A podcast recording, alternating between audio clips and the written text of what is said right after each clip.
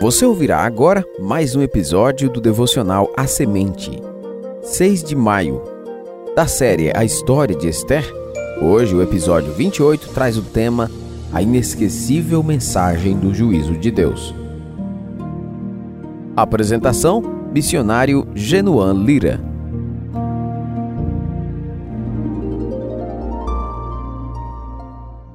Os homens seguem seus caminhos perversos e zombam do Senhor dos céus e da terra.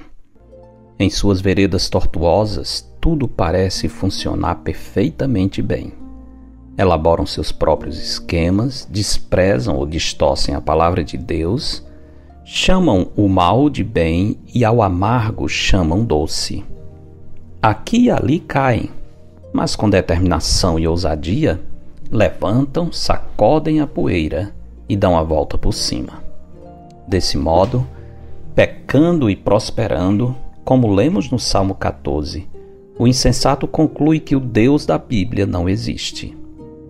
Para os pecadores que se julgam prósperos, mesmo vivendo em declarada rebeldia contra o Deus das Escrituras, sua descrença é encoberta pela crença nos deuses que eles fazem à sua própria imagem, conforme sua semelhança.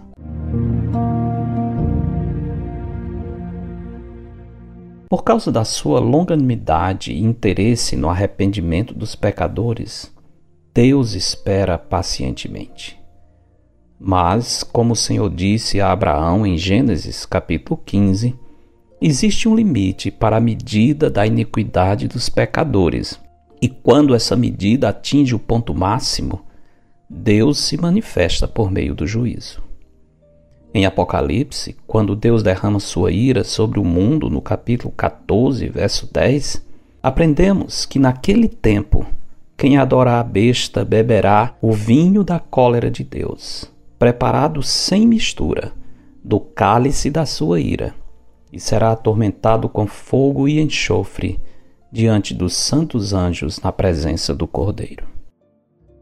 Para os históricos inimigos do povo de Deus na época da rainha Esté, ninguém deveria se importar com o Deus de Israel. Amã, orientado pelos magos e astrólogos, tinha prosperado no reino. Seu espírito soberbo e seu coração cobiçoso em nada tinham lhe trazido qualquer dificuldade. Ao contrário, quanto mais elaborava esquemas para destruir o povo de Deus, mais prósperos eram seus caminhos. Vivendo em bonança, apesar da maldade do seu coração, por que a mãe e seus seguidores iriam temer ao Deus de Israel? Como acreditar em um Deus santo, soberano e juiz de todos, quando o mundo despreza sua palavra e segue tranquilamente seu caminho? Esse era o pensamento de Amã e dos demais inimigos do povo de Deus. Quando um coração se torna insensível à palavra de Deus, terá que ser despertado pela inesquecível mensagem do juízo de Deus.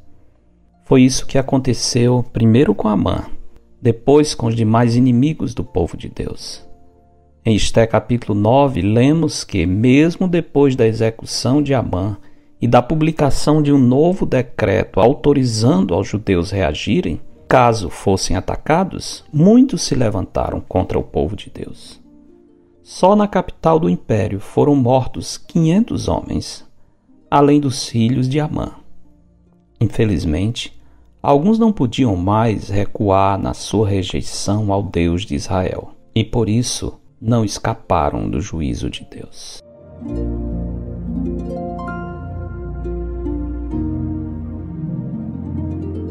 Quando o mundo vira as costas para Deus, zomba das suas leis, blasfema seu santo nome, despreza sua graça e debocha do seu evangelho, Deus apenas aperta um pouquinho as engrenagens do juízo, para que os homens escutem o que ele disse por meio do profeta Isaías. Assim diz o Senhor, Rei de Israel, seu redentor, o Senhor dos exércitos. Eu sou o primeiro e eu sou o último, e além de mim não há Deus. Alguém duvida? com a palavra o coronavírus. Porque dele, por meio dele e para ele são todas as coisas. A ele, pois, a glória eternamente. Amém.